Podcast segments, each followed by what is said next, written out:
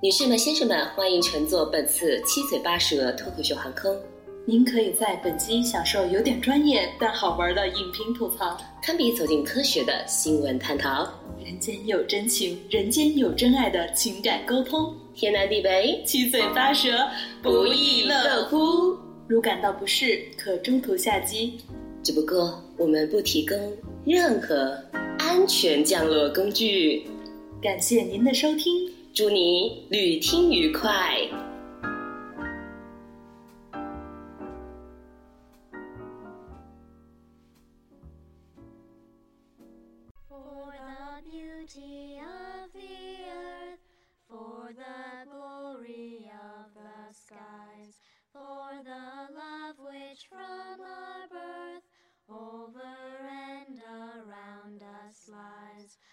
Lord of all, to thee we raise this our hymn of grateful praise.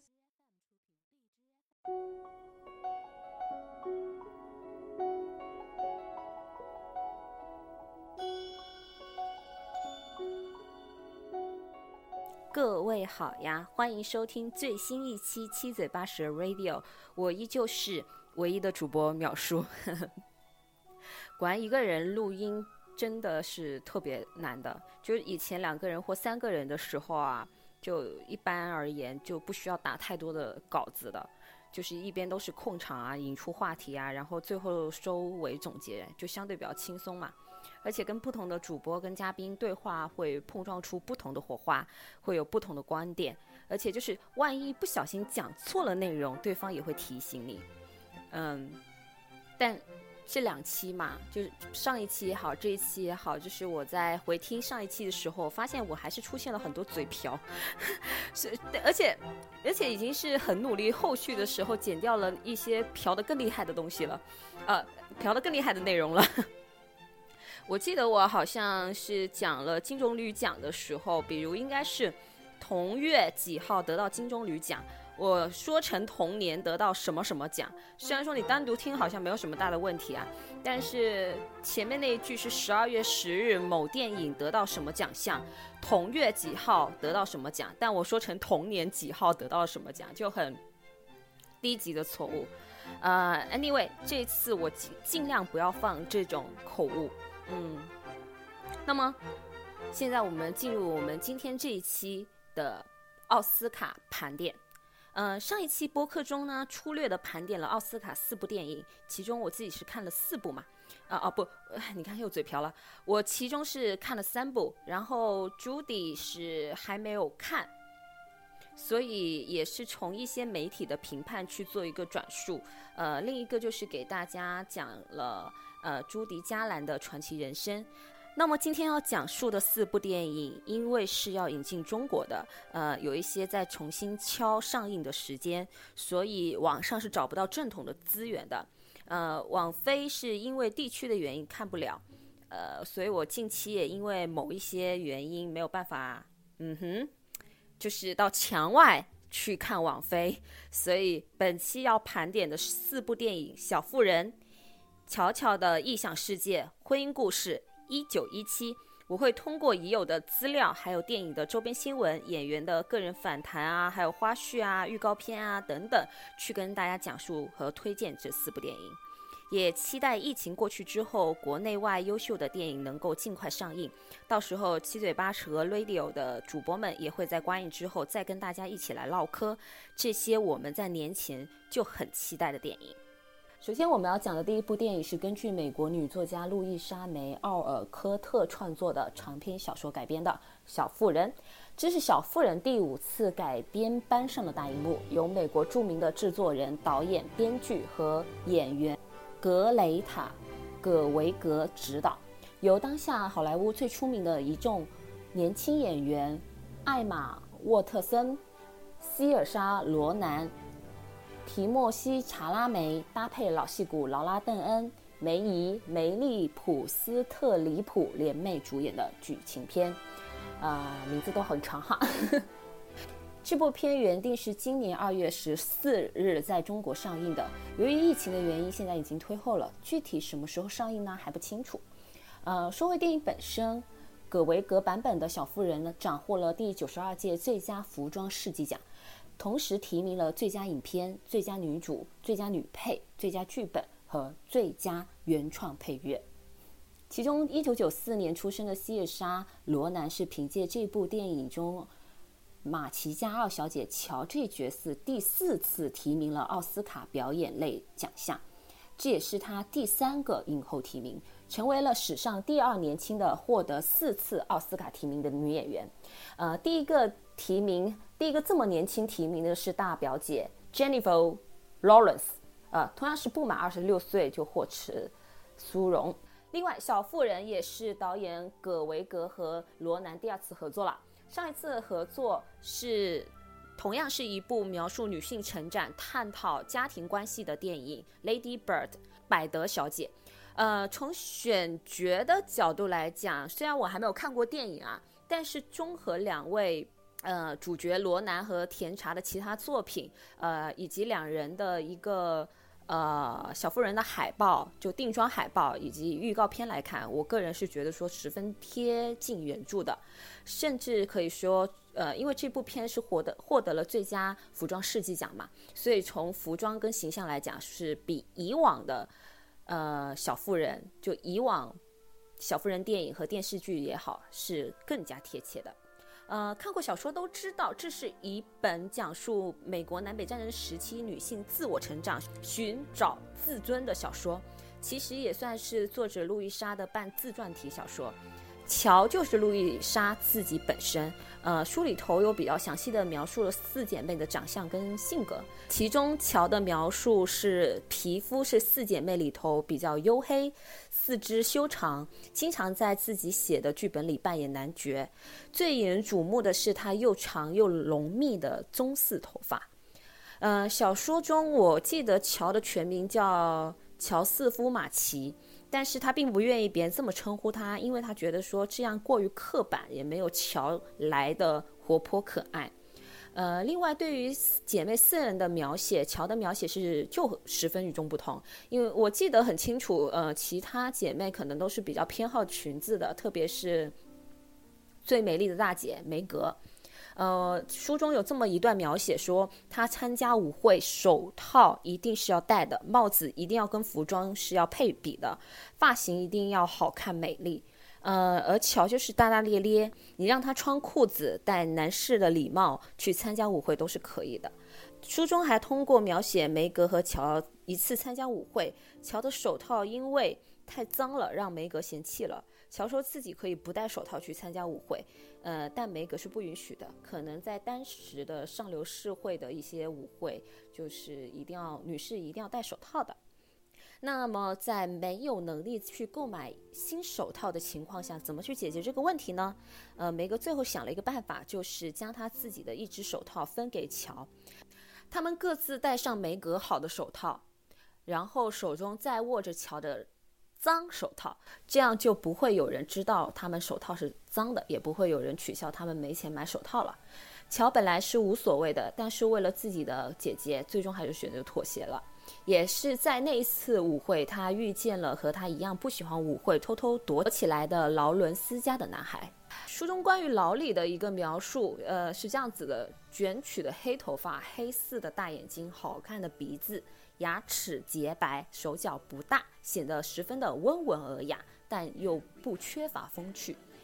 诶，然后预告片里头以及定妆照里头的甜茶，简直就是书中走出来的老李。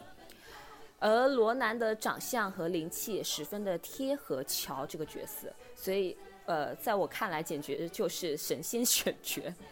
另外，凭借《婚姻故事》女律师一角拿下奥斯卡最佳女配的劳拉·邓恩，在这里头饰演了影响马奇四个女儿一生的温柔母亲马奇太太。啊，我觉得，呃，虽然还没看，但我感就是从演技上来讲是没有任何问题的。呃，另外一个大咖就是梅姨了，梅姨在里面演了一个傲娇毒舌、一辈子未婚的马奇阿姨。呃，就是在书中那个每次要求乔给她读书、陪她聊天，然后又忍不住对乔指指点点，让乔又爱又恨的马奇阿姨。嗯，我真的对梅姨是有些后怕了。就我不知道大家有没有看《大小谎言》第二部，《大家谎言》第二部梅姨的戏份真的一度让我毛骨悚然，她真的非常适合去演这种角色，无论是正面的傲娇还是那种反派的病娇，她都拿捏的十分到位。嗯，好，另外我们来说一下马奇家的其他三个女儿。呃，首先我在没有看预告片的时候啊，我是有点质疑梅格的选角的。艾玛沃特森在我的印象里头，呃，除了哈利波特就是贝尔嘛，呃，她是挺美的，而且我觉得她现在是已经褪去了赫敏的稚嫩，啊、已经是一个成熟的女性了。呃，就她的美，在我的印象里头是那种偏性冷淡的美。呃，我就在想，她怎么能够去演好梅格这个角色？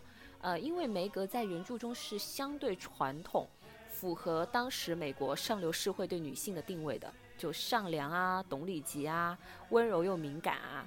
呃，一开始蛮追求上流社会的繁华，到最后认清繁华后面的虚伪，选择嫁给了一个清贫但是又很深爱她的男人。所以她是有这么一个，呃，有有这么一个角色的一个转变的，呃，就是但艾玛的那张脸啊，给我的感觉就是很坚韧、很坚定、十分独立，所以我没有办法将将他带入梅格这个角色。然后结果看完预告片，我觉得我的脸好疼啊！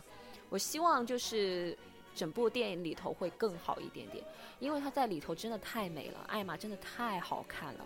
婚礼那一段真的是梅姨，你让她亲你好不好？你为什么要躲开？她穿白色婚纱，然后头戴着那个呃那个是什么花环的时候，真的很漂亮。然后三女儿贝斯跟四女儿 Amy 两个演员的戏，我之前是从来没有看过的。然后预告片内容也比较少，所以就不予任何评价了。呃，但看过小说的人都知道，就是乔最后是没有跟老李在一起的，就所以呃，而且嫁给劳里是另外一个女儿，就是 Amy。我这样算不算剧透啊？也不算吧。呃，毕竟小妇人是名著嘛，啊、好，然后这版本的小妇人的话，可能它在叙述上会跟以往不同的，它不像小说，也不像以往的影片啊、电视剧那样子是平铺直述的，而是通过大胆的运用了非线性剪辑与非线性的叙叙事，用现实跟回忆相交叉，给可能会给受众不一样的小妇人。呃，据说从影片开头就是先讲了。呃，梅格的清贫婚后清贫生活，跟乔独自一人边打工，然后边写作这么一个过程，然后呃这么一个开头，然后再回忆他们小时候，就让我们一起期待《小妇人》上映吧。呃，我记得那个时候说一个题外话，我记得那个时候刚上映的时候是定就已经定档是二月十四日嘛，啊，然后我记得二月十四日还是周五，那个时候就想说算了，我错错开周五土狗的那一天，周六再约闺蜜去看。但现在想想，嗯，也也算个好处吧，已经往后推了。但希望他不要在七夕的时候上。好，呃，既然上面我已经提到了劳拉·邓恩了，那么就让我们来讲两位女性演员大放异彩的婚姻故事吧。嘿嘿，晓得吧？一个人转话题也是需要承上启下的，是不是一点都不生硬？ You just wait. You're going to see major changes in my life. I meet women all the time, all over the place. All you got to do is live in New York and you meet a girl a minute. And I've met some real special ladies recently. Like right now, I'm dating this flight attendant. Cute, original, odd. Oh, and Kathy. You guys never met Kathy, did you? Well, she's the best. I'm talking the best. Oh, and then there's Marta. God, now she is fun. I'm certainly not resisting marriage. I mean it when I say that my life is totally prepared for a gigantic change right now. I am ready to be married. Right. Then why aren't you? Right. Right, right,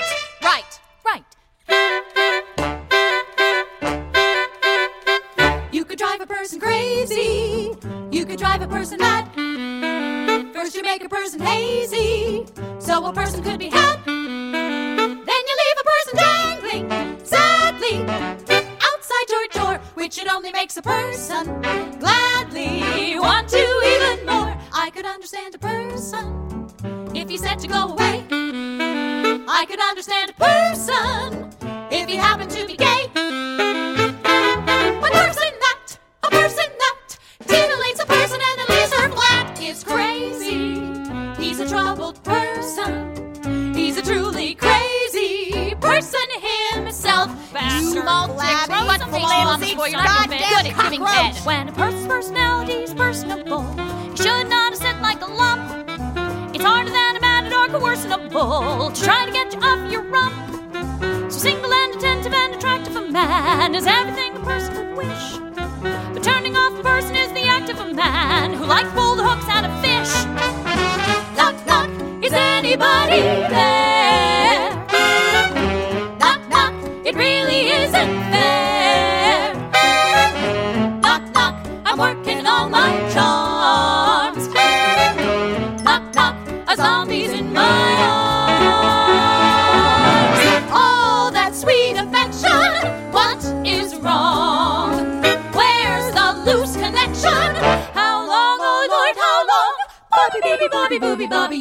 A person buggy. You could blow a person's cool. First you make a person feel all huggy, while you make her feel a fool. When a person says that you've upset her, that's when you're good. You impersonate a person better than a zombie should. I could understand a person if he wasn't good in bed.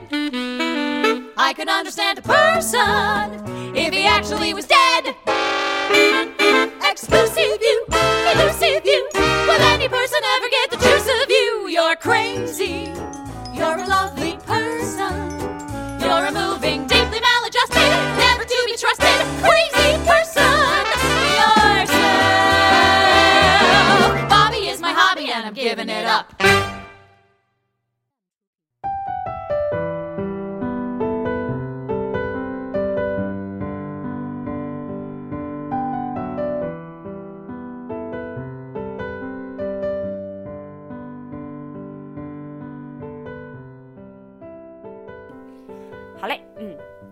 婚姻故事的话，一共有五项提名：最佳影片、最佳男女主、最佳原创剧本和最佳配乐。得奖的话就是最佳，就是奥斯卡最佳女配，由劳拉·邓恩获取。呃，好，今年个人戏路改变和话题最多的欧美女演员，我觉得应当属于斯嘉丽·约翰逊啦。呃，上半年的话，在复联中以寡姐的形象成为了漫威粉心中的白月光，又在下半年凭借《婚姻故事》和《乔乔的异想世界》提名奥斯卡最佳女主和最佳女配。呃，寡姐最让人熟知的角色就是漫威的黑寡妇了。在加入漫威电影宇宙之前，寡姐因为个人形象的原因，出演了不少的文艺片和剧情片，当中所饰演的角色都是比较，也不能说完全偏向于花瓶类啊，不能说她没有演技，也不能说角色没有深度。像《午夜巴塞罗那》啊，《迷失东京》啊，《戴珍珠的少女》啊，在里头寡姐真的是很漂亮啊。但是这种漂亮吧，怎么讲？就是当一个演员的外表高于她的演技，其实是会人会让人忽略她的表演的。特别在这几部电影里头，寡姐可以说有那么一点点充当了导演表达情欲的一个外在媒介。呃，我不知我不知道怎么去形容，我个人就是我个人感觉，无论是在 Woody Allen 还是在 Peter Weber 的电影里头，呃，寡姐外表在他们的故事线中承担了很大一部分传达美跟欲望的一个表现，一个外在的表现手法吧。呃，就是他们拍出来的寡姐真的很漂亮，真的真的很漂亮，但是有点是用你不能也不能说是用直男的审美去拍吧。总之，总之给我的感觉就是。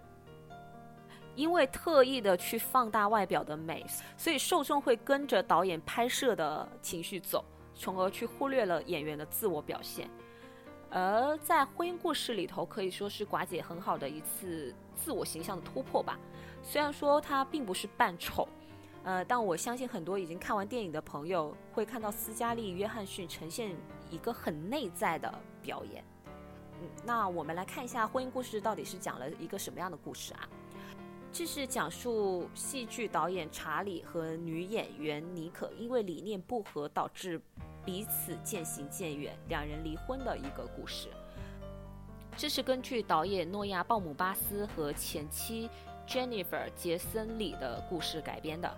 男主亚当·德赖佛和女主寡姐就是分别扮演导演和他前妻的角色。那么，导演鲍姆巴斯的前妻最让人熟知的角色，应该就是在2018年梅德杰夫扮演卷福的母亲，而导演的现任女友就是《小妇人》的导演格维格。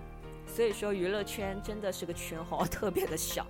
那么在预告片里头可以看到，寡姐剪去了风情万种的长发，也没有红唇，身着也是十分干练的衬衣和牛仔裤，跟她以往的形象是很不一样的。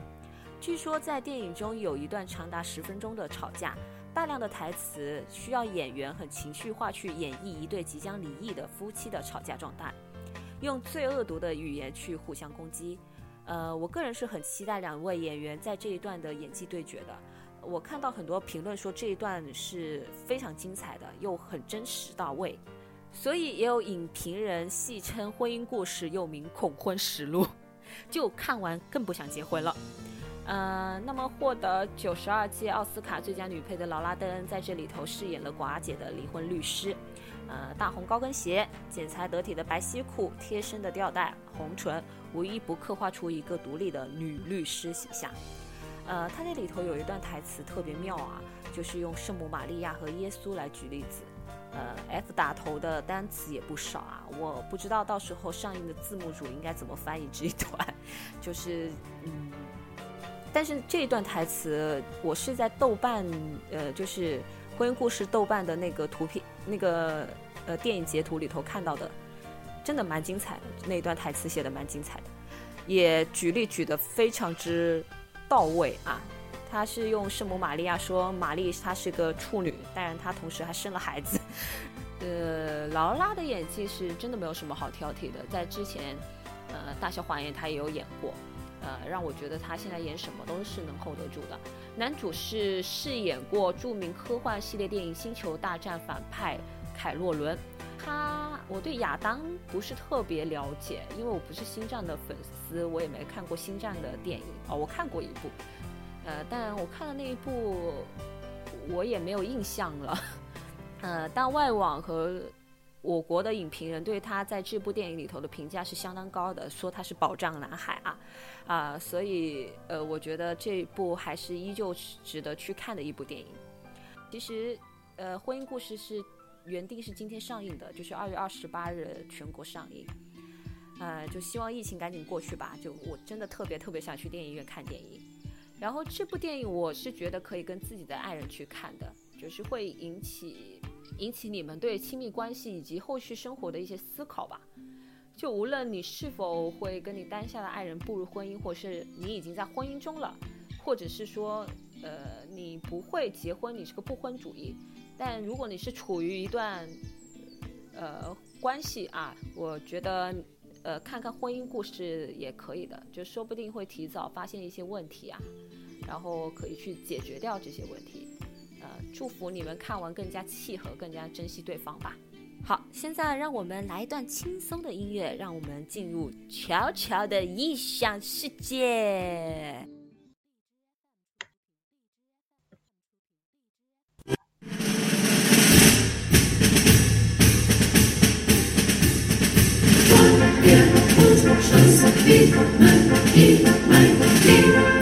Yeah.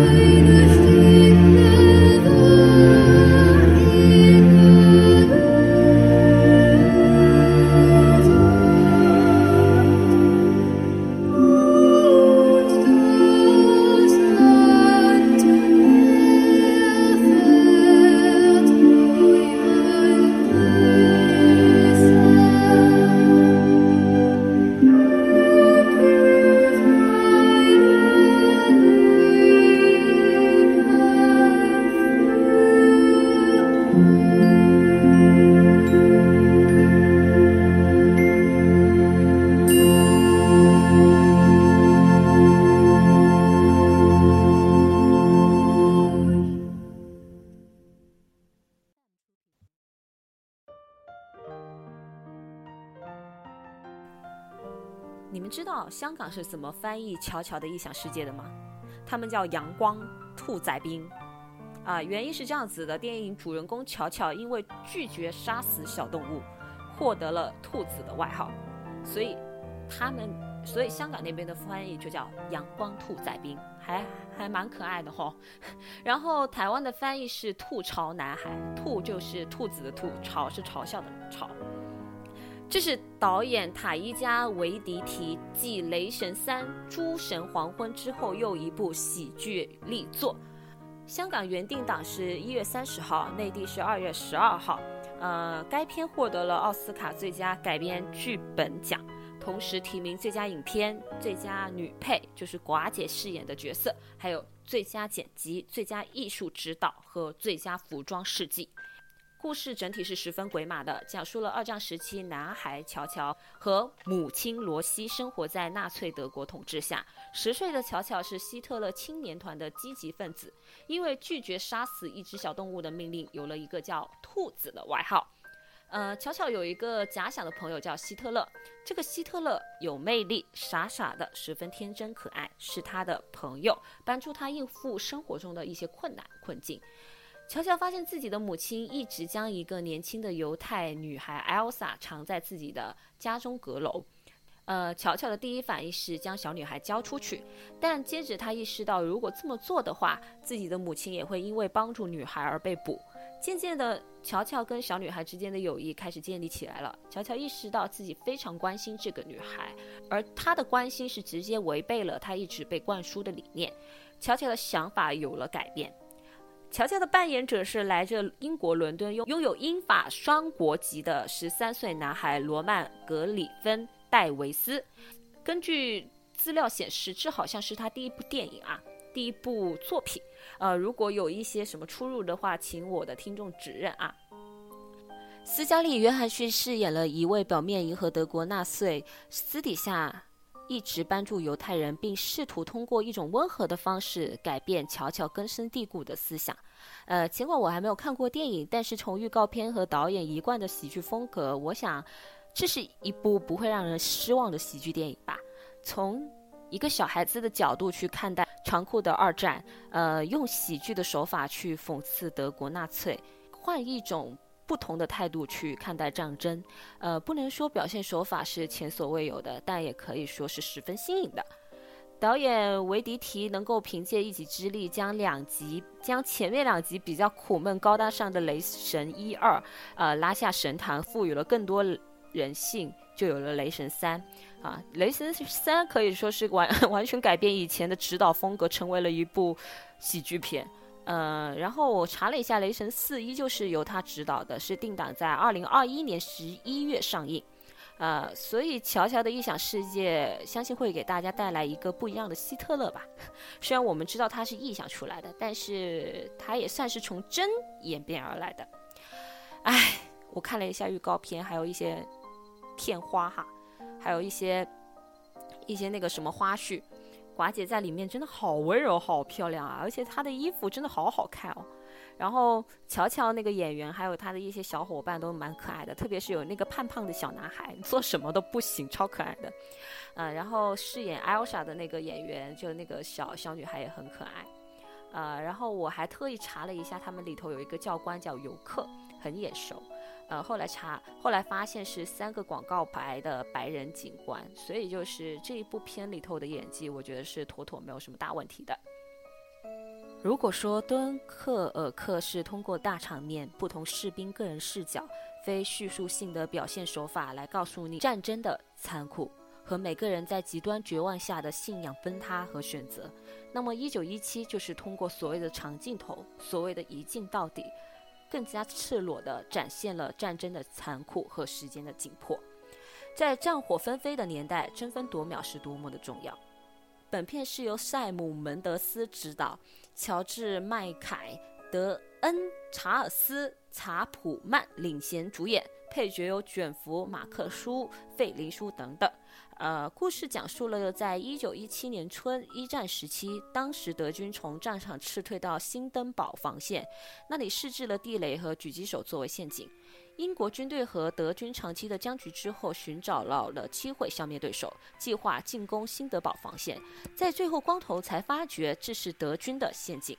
布雷克和斯科菲尔德两位年轻的英军士兵奉命去前线传达命令，与时间赛跑，冒险进入了敌区，要求停止袭击德军。这不仅仅是为了拯救一千六百名英国士兵，而且布雷克的哥哥当时也在前线。本片获得了最佳混音、最佳摄影和最佳视觉效果三座奥斯卡小金人，同时提名最佳影片、最佳导演、最佳音效剪辑、最佳艺术指导、最佳化妆与发型设计和最佳原创配乐。这部片挑大梁是两位九零后演员啊，其中九七年的迪恩在《权力的游戏》中饰演了托曼国王，然后我查资料发现，另外一位男主跟我是同年同月同日生，那我就更。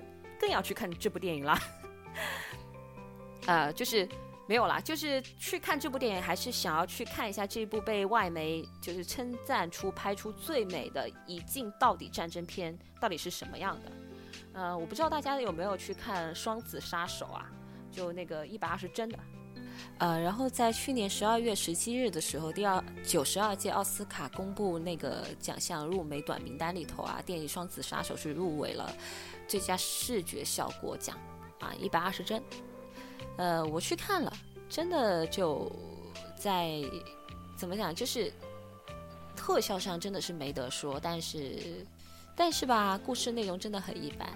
但他最终没有打败一九一七获奖。我想，可能一九一七的呃镜头跟艺术表现手法。会更胜一筹，所以就更加感兴趣，更加想去看一眼。呃，然后另外对这部影片，我个人还是非常期待费林叔和马克叔的戏份的。呃，好像他们俩的戏份，包括卷福的戏份是占特别小的篇幅。呃，然后至于卷福嘛，说到战争片，我满脑子只有战马，他在里头的形象真的让我记忆犹新。呃，然后我在豆瓣上看到了这么一个短评。他是这么写的：现在觉得所有本尼的电影都会让观众有出戏的效果，所以导演门德斯就把它放到最后。当士兵终于到达了终点，完成了任务，观众也辛苦了两个小时，那我就给你看一眼本尼吧。观众看到本尼转身就都笑场了，真的也是没谁了。可能第一个观众熟知的角色塑造的太好了吧，这可能就是副作用吧。嗯，第一个观众熟知的角色塑造的太好了，那不就是夏洛特吗？好了，本期第九十二届奥斯卡盘点也就差不多了啊、就是奥斯卡的盘点，我还要不要做下去，就看这两期的点击量吧。哈哈哈哈哈！我真的好难啊，真的真的好难啊！一个人讲真的好没底气，而且稿子真的要写好长，唉，就是要写稿子这一点倒也还好，主要是查资料也还好，我也蛮 enjoy 的，蛮喜欢的。但主要是一个人在这里干巴巴的讲，真的讲着讲着，我觉得好尴尬，而且我普通话又不是那么准，唉，好没底气，怎么肥事。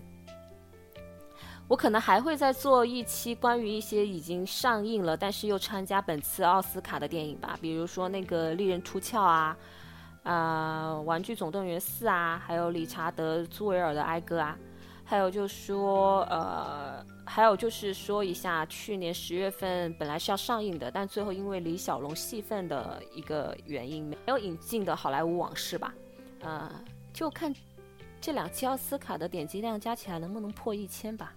卑微，真的很卑微。我估计是不能的，不过不能也好，这样子我就不用做了。好的，感谢大家收听秒叔一个人念叨这一期的奥斯卡电影。希望疫情快点过去，我们可以去影院好好的欣赏电影。拜拜。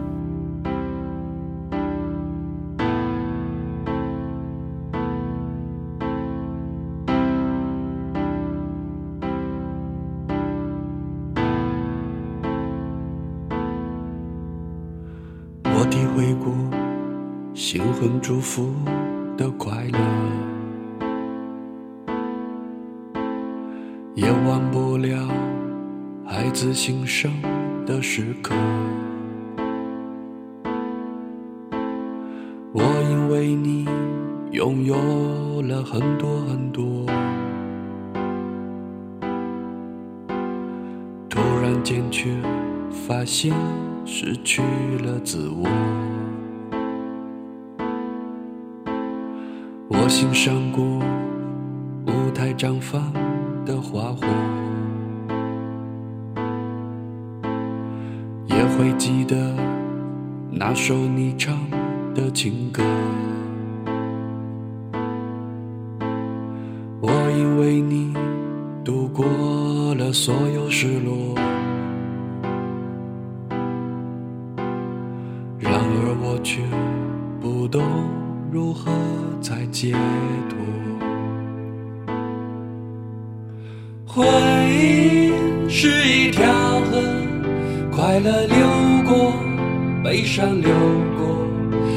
多少爱恨情仇流过，我和你如何值得？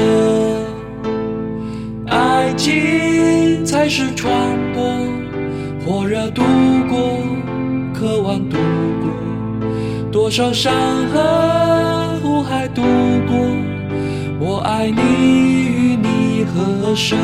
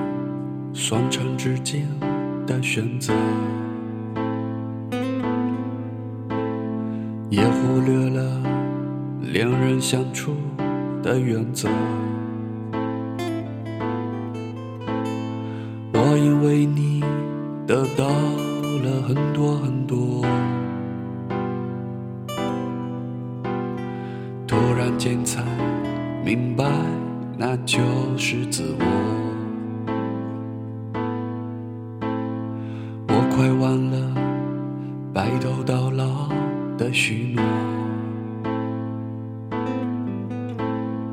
也没留意那些你给的承诺。我已为你度过了所有失落然而我却